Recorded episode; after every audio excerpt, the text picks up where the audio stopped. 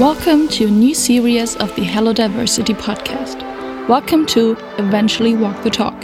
We are Pauline Weritz and Franziska Schmidt, and we are excited to be your hosts. This podcast is all about entrepreneurship, diversity, and digital innovation. More specific, we want to support women entrepreneurs and women entrepreneurs to be with inspirational insights that are enhancing their entrepreneurial journeys.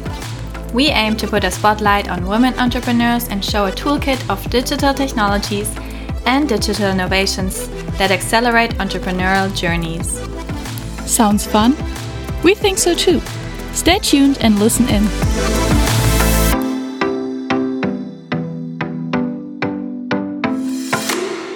Well, welcome to a new episode of the Hello Diversity podcast. With me today is Alexandra. Um, before we're gonna start talking about you and yourself, I have some quick questions for you to warm up today. So you can answer with one of the opportunities that I'm giving you. So, coffee or tea? Tea. Email or Slack? Slack. NFT or cryptos? NFT. TikTok or Instagram? Instagram. All right, and then pen and paper or digital notebook? Still pen and paper. Oh, that's nice to hear. Yeah, so welcome again to the podcast series today. Um, we will be talking about digital innovation, female entrepreneurship, and yeah, see how the role of digital technologies can enhance the um, yeah self-efficacy of female entrepreneurs to found a company to go all through the all yeah through all the processes that are related to founding a startup so i would give the word to you alexandra to um, yeah introduce yourself to introduce what you're doing your current role what you're doing with aivy um, so yeah the floor is yours Thank you very much. Thank you so much for having me as well. Um, Alexandra, my um, job title is Head of Diversity Management. And at Aivy, we create an objective HR process for um, companies. So we help them create diverse um, and successful teams um, through psychological aptitude di- diagnostics that we gamified to make them more fun and also more reliable. Cool, interesting. And so you said you're the head of diversity. I assume you are in contact with the founders of the firm. Um, so can you give us a little in insights on the founding journey itself? When was the company built? What are you doing currently, etc.?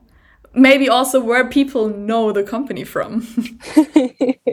well, let's start with that. Um, some of you might know us from um, our TV appearance three weeks ago. We were on Die Höhle der Löwen, so the German version of Shark Tank.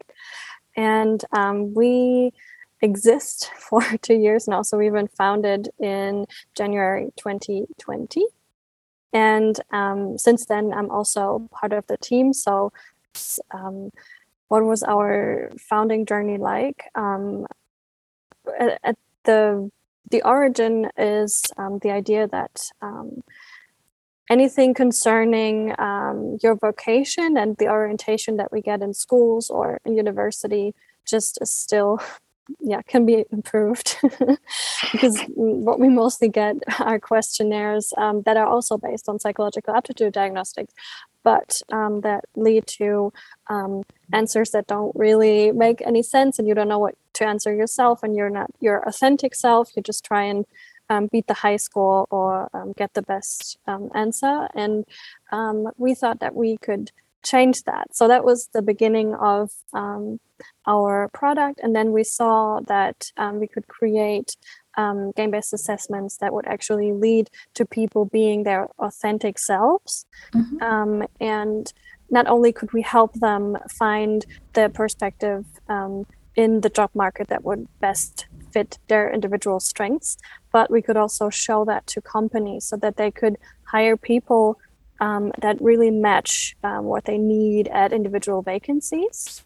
So, um, what our mission is really is to make visible what you can't see in a CV and to shine a spotlight on individual skills.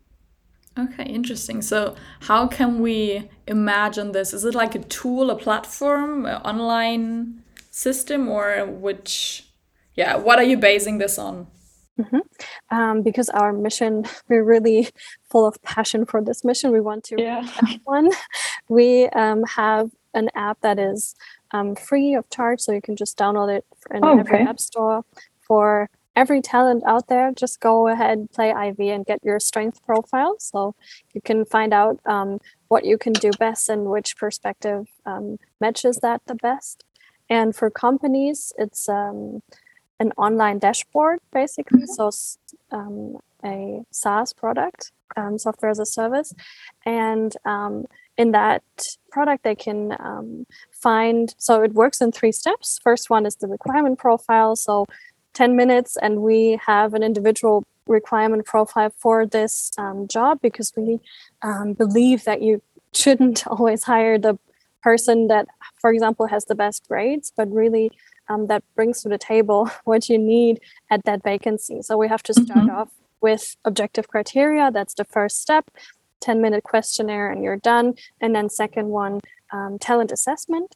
So um, yeah you assess everyone who um, applies for your for your job and then they can just play aivy right? That's like a 10 15 to 20 minute um, test.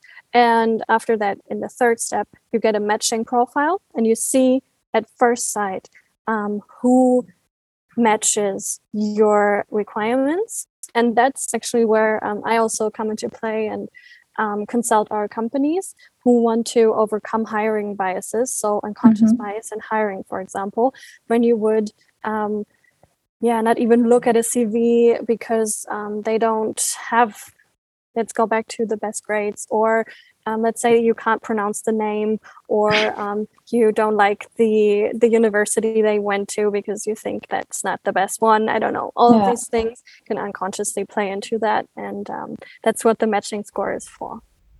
Interesting. Oh great to understand the whole process because actually i just wanted to ask what is your role? Is your role internal or external? But i think you just explained you're doing this with the companies right? So you're like consulting them in making the right decisions as an add-on to your service, right? Mm-hmm. Yeah, that's right. So my role actually, I'm wearing so many hats at once. Um, so it goes internally and externally. Um, okay. Um, inside our company, it's all about communications, everything that uh, revolves around um, explaining our product, bringing it out there, um, talking about our mission, uh, making it known, and educate people because it's still, we talk about unconscious bias, right? And we have workshops for them, but we don't have tools that actually stay with the company so that they can continuously and sustainably overcome it. And um, yeah, that's where I, uh, where my role is external as well because mm-hmm. um, our companies um, can count on me for helping them um, with a structured and objective hiring process. Okay. Well, interesting. Thank you for sharing. Um, so you've been talking about it earlier that it's like a software as a service. So it's an app or a dashboard for the firms. So um, obviously this is like a digital technology that you were creating within the firm. So before we start to dig deeper into these kind of aspects. Maybe i would like you to just uh, yeah describe or explain what a digital innovation means for you and um, yeah how you would define it in your work space let's say like this. Um, yeah. First thing that comes to mind is that a digital innovation is what our product is and we wouldn't exist without the opportunity to um, be digitally innovative. And to me, a digital innovation is um, an opportunity for um, people, um, be it in companies or outside of companies, to um, come together to also very democratically, because we can all use the internet, right? Um, mm-hmm. Profit from knowledge that is out there because I myself am not a psychologist but still I can um, understand and use the product, right? So we can create something that um, expands uh, knowledge and also the the vision um, that we have for our product. We can bring it into um, people's lives and mm-hmm. yeah it's not something you have to physically buy somewhere or ship somewhere you can just access it from your phone or your um, laptop and yeah that's what a digital innovation is to me okay so yeah then we're gonna stick along with this and um, talk about some specific digital innovations that you are working with um, and maybe let's start let around two years ago in the beginning of founding a Aivy. Like, can you explain a little bit which digital innovations were helping back then? Which ones you're probably currently using? Um, and then I'm talking not about like the product that you developed yourself, but like about the other tools that enabled the whole entrepreneurial process. Mm-hmm.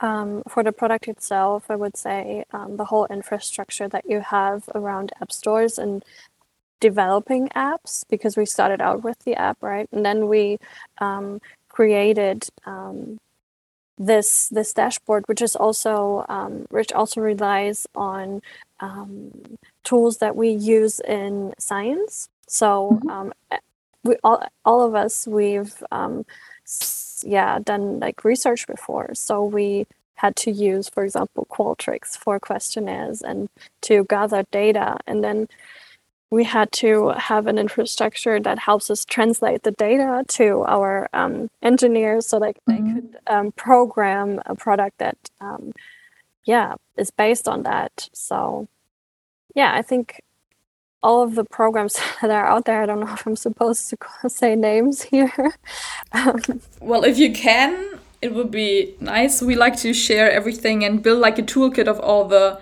different tools companies that exist. So if you have examples, go for it.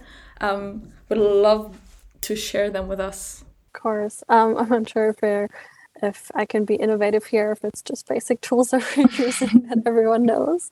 But um, obviously, for example, as well to to grow our sales, um, we're using HubSpot, and then mm-hmm. um, we had to create a website, so that's based on WordPress, right? So um, all of these things, and then we have.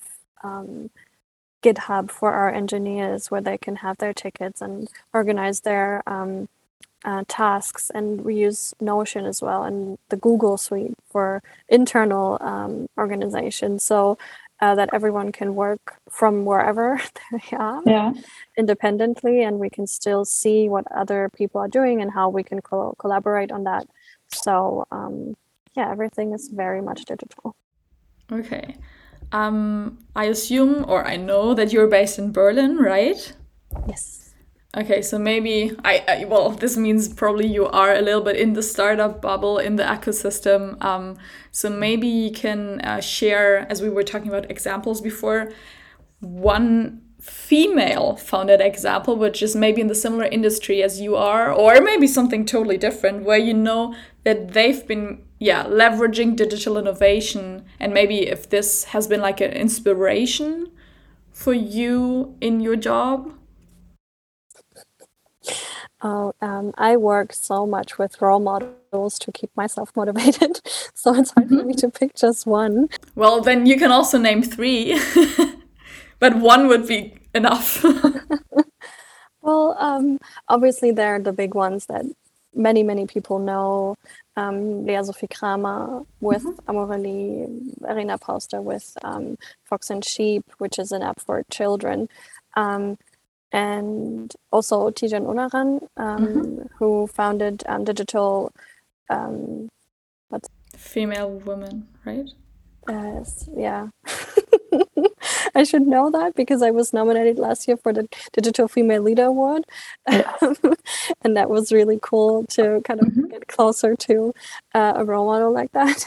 Um, and um, they all founded basically or used digital innovation, be it for an online shop or to create an app or um, to also to use LinkedIn as a tool to educate mm-hmm. people and um, reach them, um, obviously.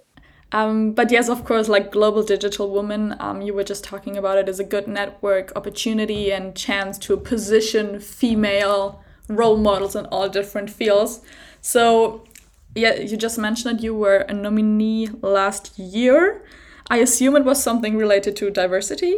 Am I correct there or? Yes.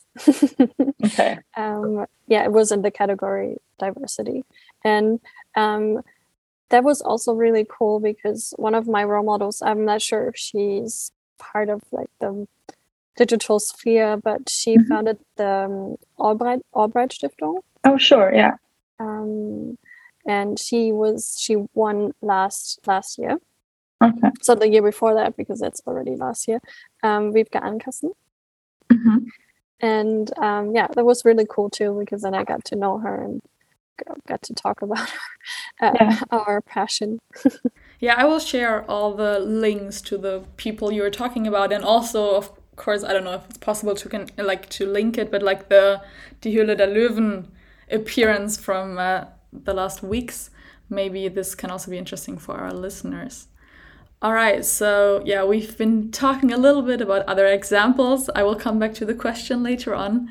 Um, but yeah, we talked about possibilities that the digital space or digital innovation gave you because you were able to use different tools and technologies. Maybe we can also have a look about challenges that have been there and maybe how exploring digital innovations and digital technologies helped you, um, yeah, helped on the entrepreneurial journey to overcome these challenges? So many challenges.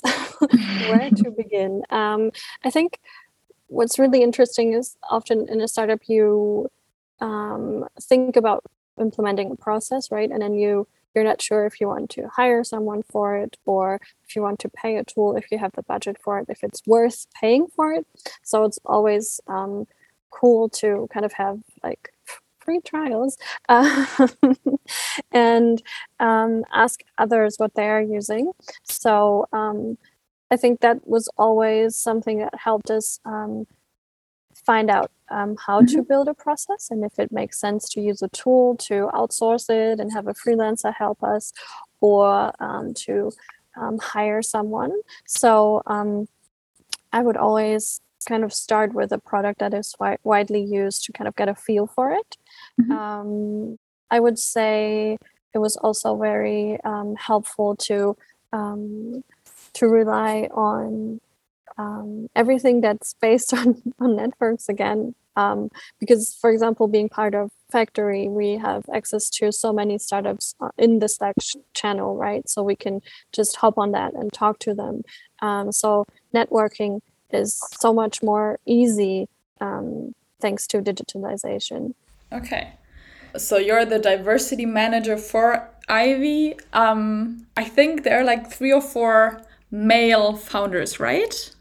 Um, officially, yes, um, was four okay. male founders. Yeah, mm-hmm. that was the, the first one to join after the official founding. So we actually internally now we don't like to separate that anymore. Mm-hmm. okay we have implemented um, what is called like the management team. So we want to have like flat hierarchies, and um, I'm part of that. So mm-hmm. basically, um, yeah, the management of the company. Um, but I, I think you were going somewhere. So no, well then I will take this. You're part of the management team, so you're part of the management team with other male founders. Um, so, do you think, or to what extent do you think, can digital innovation impact your attitude to be part on this team, to develop the firm, and to, yeah, explore your entrepreneurial journey then as part of the management team? um, well, it's always interesting to talk about maybe um, gender differences, of course. Um, but how could I um, develop or establish myself within that company thanks to digital innovation. Obviously, a lot of it was also knowledge and expertise. Mm-hmm. Um, but most of what I learned about d- diversity was not only from my research, from my master's thesis, um, but also um, from reading, listening to podcasts, reading papers, right? So mm-hmm. Um, having access to knowledge already um, and that so so easily helps um, to create that expertise and probably also authority in in a way um, in the topic that I um, own in our mm-hmm. company. Mm-hmm. Yeah. Um, and also everything related to visibility. Mm-hmm. Um, so again, um, being on websites, of course, um, being in webinars, being invited to, I don't know, for example, the Hug by Personio. Um, so big events, um, Mhm. being out there. Um, I think that would, yeah, would be the answer. Okay. I would have a mean question now. Tell me more about it. But um, yeah, maybe more on the fact that you say, like, or yeah, it's about being present, about being visible. And digital innovation gives the opportunity for that. Where do you see the chance there? Do you have another example where you see, okay, this would not be possible without digital innovation? Obviously, also mm, being nominated for the prizes was also cool um, to kind of get credibility and trust um, on internally, of obviously, but externally. Yeah. um, to show that we really um, yeah have what it takes to make this product um, successful and all of the communication around this and um, the branding also for those for example for the prices but also for events or whatever wherever we are um, only happens in the digital sphere Mhm. and it was really interesting um, two days ago we were on on our first offline event or one of the first ones Yeah. um, the recruiting convention here in berlin and it was so interesting to see everyone that i basically only know from linkedin in person Mm-hmm. um, because yeah you create this kind of peer group even unconsciously um, Yeah. where you feel like you know all of these people already and that wouldn't be possible without digital innovation Okay. All right, so I will come back to the woman founded startup idea that I wanted to start earlier. Um, I want to know if you think that, or whether new technologies boost women founded startups. Of course, we were talking about different examples or technologies before, but in general, do you think that there are more female funded startups in the current times due to technologies? Yeah um, i obviously hope so but i also think so um, Yeah. because we know all of the challenges that obviously women face uh, disproportionately to to men um, which would for example be um, that you can work independently from wherever you are and you don't have to be part of like this huge network somewhere or this accelerator program or this very important business school or Mhm. whatever and you can um, oh yeah a big reason also for women to found, found a company is to create a workplace um, where you are your own boss right? And you can implement the rules. And that wouldn't be possible without being able without having the opportunity to to organize um, your company independently. Um, and also um, there are so many tools out there right now. For example shopify um, that help you create a first product like the minimum value viable Mhm. product. So you can test um, if what you want to bring to the market will actually work. And um, also for more risk averse people that is always great to kind of start with something and see how it goes. And then maybe i don't know quit your job and put everything you have into that um, when you already have some yeah data on it Yeah, cool. Yeah, thank you for sharing this. Is actually a good example. So it's like a risk minimizing possibility if you can put it on Shopify before developing all the things by yourself. Okay, so yeah, we started to talk a little bit about like challenges um, or opportunities that the technologies give female founders or founders in general. Um, so maybe you can talk a little bit about the ecosystem that you are yeah working and developing in but also back in the days like what yeah were the management thinking in terms of yeah the ecosystem policies resources funding opportunities infrastructure what did you use what did you not use um, where would you see yeah need for more help? I think in berlin we already have a lot of opportunities that are really great for startups and the infrastructure is so helpful and it's so so cool if you can be part of um, for example um, re basically know each other uh, via the uh, Mhm. Universität, right, where we Yeah. were part of um, their um, network and um, there we met startups that went through the same challenges and now here we're also in um, the Keats Accelerator now that's also linked to um, all of the universities in Mhm. Berlin um, and just being surrounded even if not physically surrounded um, with people that kind of go through similar challenges um, that always helps and um, digitally um, it's not only money of course Mhm. um, but also um, I,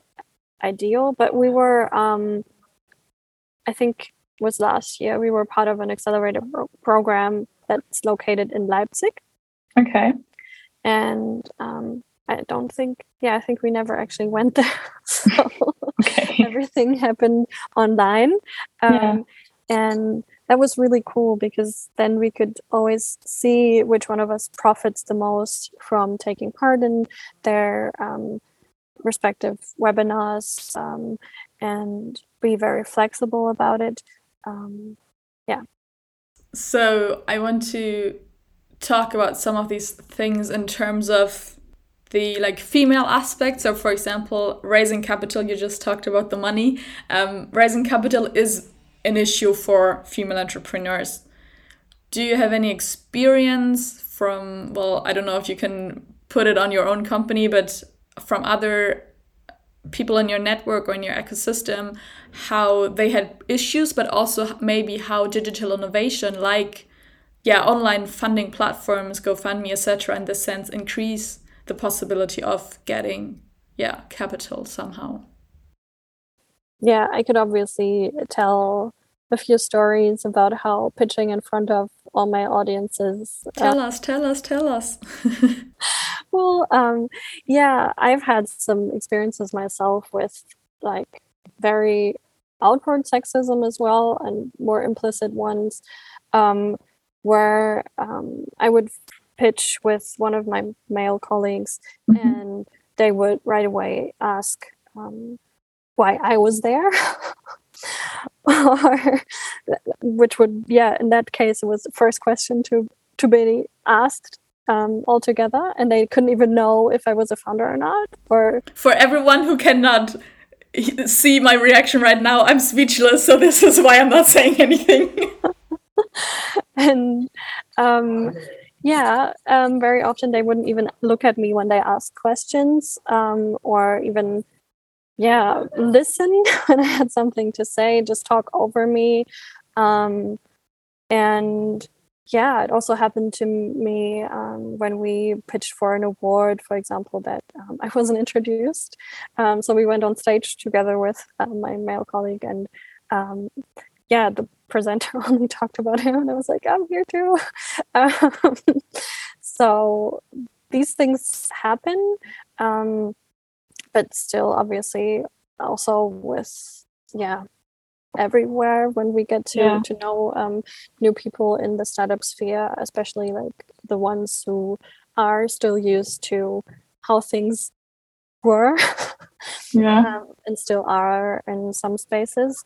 Um, so it's also it's always very um, interesting for us because um, obviously I I learn a lot about or, or read a lot about sorry for the background noise um, um, about sexism or like um, unconscious um, stereotypes, unconscious bias. So we often uh, think about um, if we want to pitch together Mhm. um, and how it would help us or not if one of us or not yeah just one of us um, does it or um, yeah so that was also it's al- always very very interesting to to look at and to say okay who will be the audience and what are they looking for because Yeah.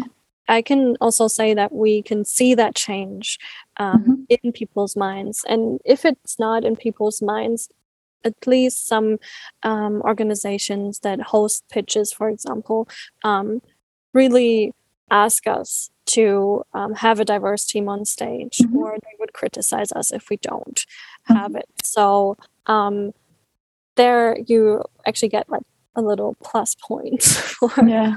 um yeah coming in a mixed group on stage um so it goes both ways but it's still very present and i'm not sure if digital innovation obviously the opportunities you you talked about gofundme which is often very much linked to a social cause right and that's often female founded um Mhm. that can that can help um and also to be stereotypical about it um which is a yeah a big strength of um female fem- female socialized people um, Yeah.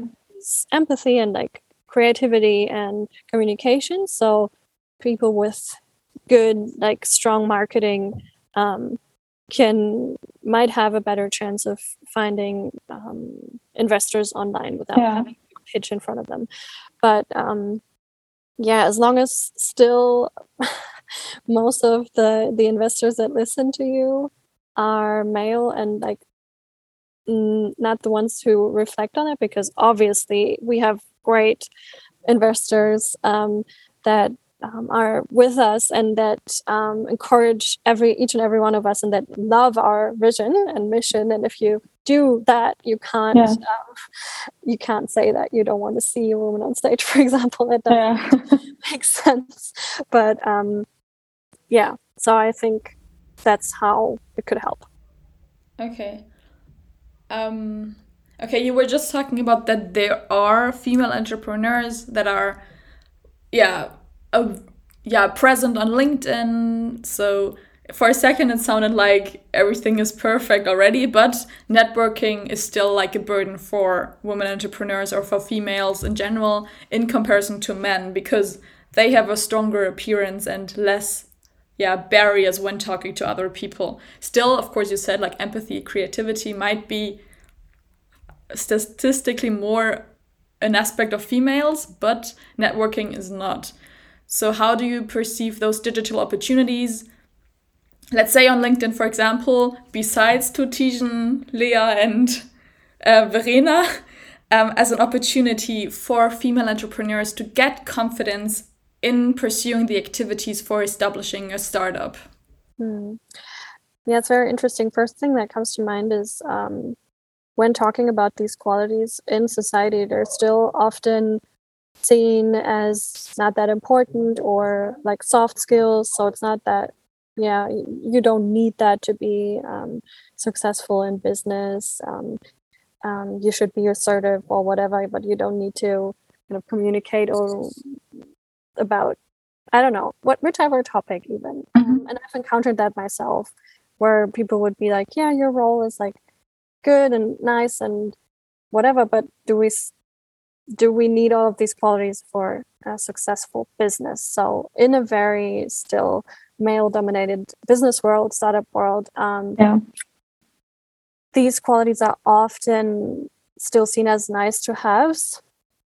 So, um, which there obviously are not, because if you don't have visibility, you're not there. so no Mhm. one knows that you exist. And um, it's a great opportunity to have um, free marketing, basically, to grow Yeah. organically. And um, most startups, uh, they have an, uh, an educational vision too. So they want to have people talk about their mission, about their product. They want to change something in society, which is also what I'm aiming for, right? And um, there, it's to me really a great um, opportunity to to get the word out. Um, Yeah. Even though that also comes with, yeah, disadvantages because people could always, you know, every time you um, communicate on a topic that is controversial. um, you have to face whoever feels like they want to comment. um, but um, yeah, also coming back to to role models um, on, for example, LinkedIn. Ellen Wagner, for example, we were um, both nominated for uh, the Digital Female Leader Award. She founded um, Cross Cultural Bridges, and Oh, they, yeah. yeah, and they help um, um, companies to implement racism um, critical thinking. And um, she's doing such a great job and she's so fearless on social media and um, to just change your social media feed and have there be um, all kinds of people um, is such a powerful tool to also overcome your own unconscious biases. Yeah. So um, I think it's beautiful and powerful how many different kind of people are out there and are visible, and especially women. Um, and um, yeah. Okay, so we have like the networking or LinkedIn possibilities that we were just talking about, where everyone can, yeah, build or create their brand. Um, maybe this is also a little related to access to either technologies or also access to knowledge. So, um, can you maybe, this is a little shift now, describe if you had experiences or someone within your company had experiences with digital learning platforms to have, to get knowledge, to learn that maybe enhanced the um, whole experience? I think in the beginning you were talking about, yeah, the trade off of getting to know more like development software development ideas or buying something buying the knowledge. Um, what role did like digital platforms learning platforms have there um, yeah i remember um, in the very very beginning when i was hired and we were looking to build a sales and marketing process we took courses on coursera mm-hmm. to kind of get in the spirit of things because yeah as you do in a startup you don't have tons of ex, um, experience beforehand and then you need someone to explain it to you and we don't even though i studied business i yeah. haven't really had like a course in how to build it from scratch so um, yeah we, we use that platform um, and yeah in many of the accelerators we had um, people who um, gave us yeah you could even say lectures about mm-hmm. how these things work um, and how you can can start. Because yeah in the beginning you just need to build um, yeah something from nothing. And um, there you really need um, yeah something you can hold on to to kind of start it and be sure that you're going in somewhat the right direction. Yeah. Cool. Um, so yeah, we've been talking about yeah different tools or technologies, innovations that you've been using um, during yeah the past two years where you you were building the brand of Aivy, um, capital, networking, access to knowledge, etc. Um, you were giving some examples about maybe the diversity aspects. Um, is there something else that you would see as a burden or a challenge that digital technologies are giving current founders or current female founders? Yes, that is a market that is still there's so much potential. Um, mm-hmm. because yeah, obviously, um, what we do is that we help companies overcome unconscious bias in the HR process.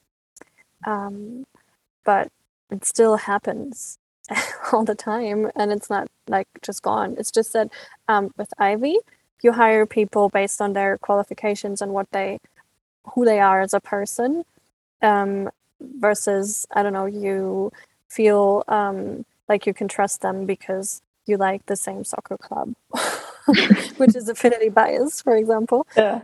um, or status quo bias because they look like everyone else in the team um, but still um, in when those people are hired, then you have to get to a point where you promote everyone equally, right?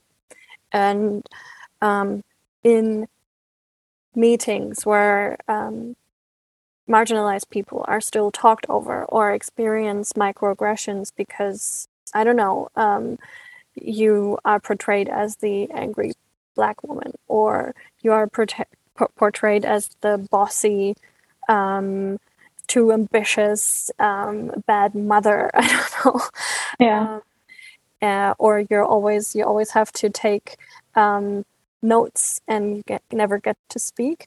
Um, there, we should really look for innovation to kind of help people because even if they're aware of that and they want to change it, it still can happen unconsciously. And if you don't hold each other and yourself accountable, then it won't change.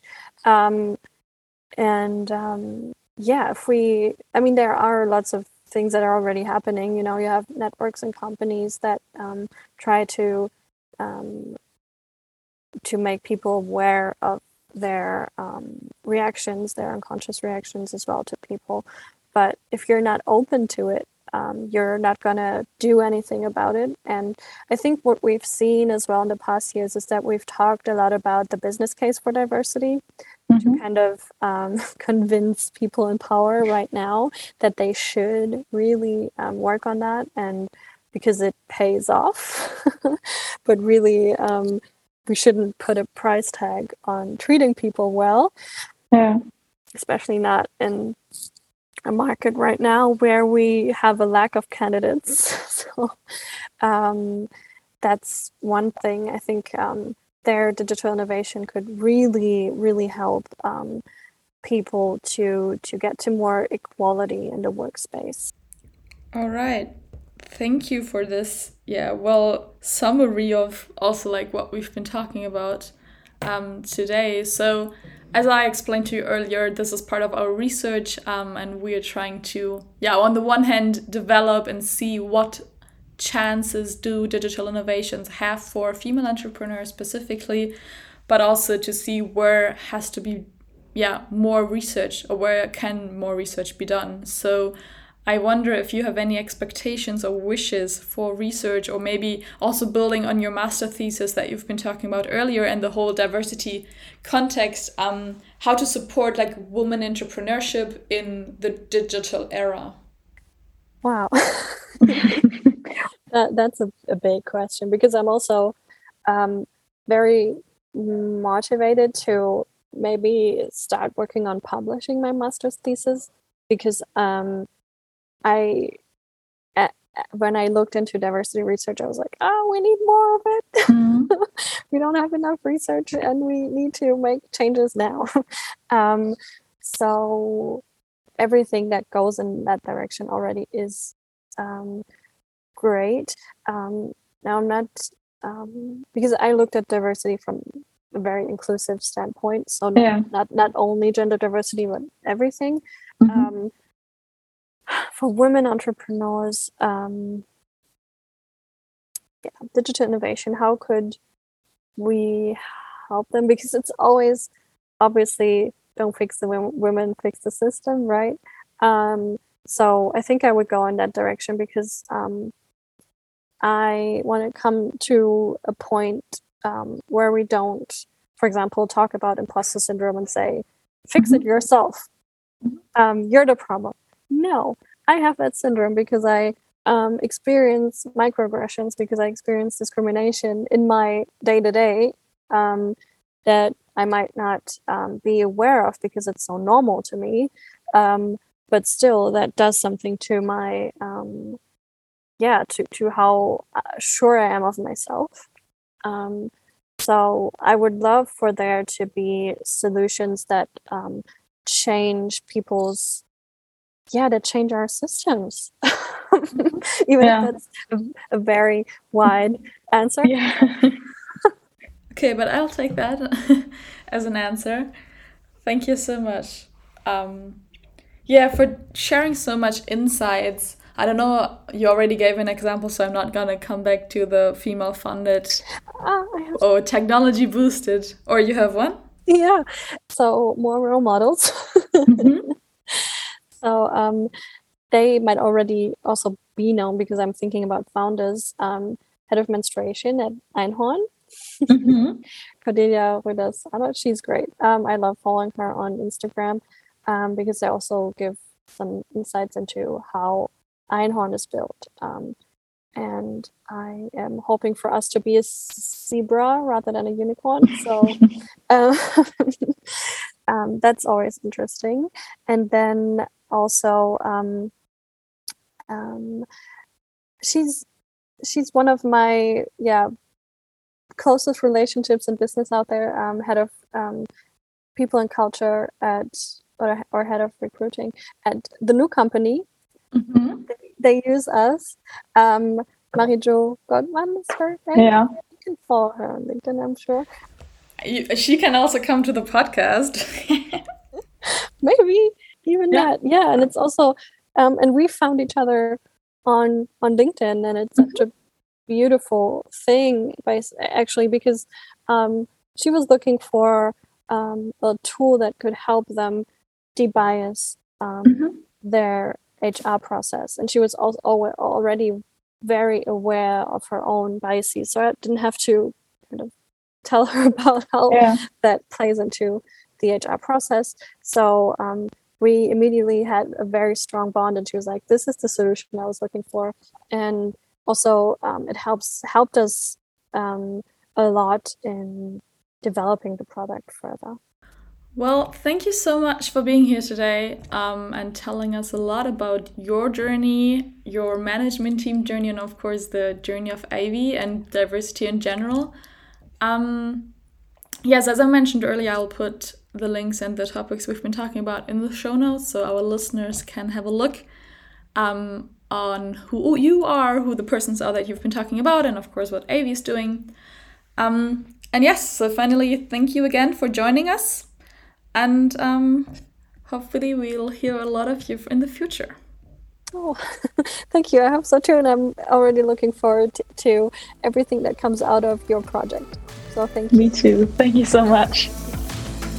Thanks for listening to this week's episode, and a huge thank you for Margherita von Brentano Zentrum at Freie University Berlin for making this show possible. If you enjoy our episode, please write a review and share it with your friends and network who you think might enjoy this as well. Take care of yourselves and see you so soon.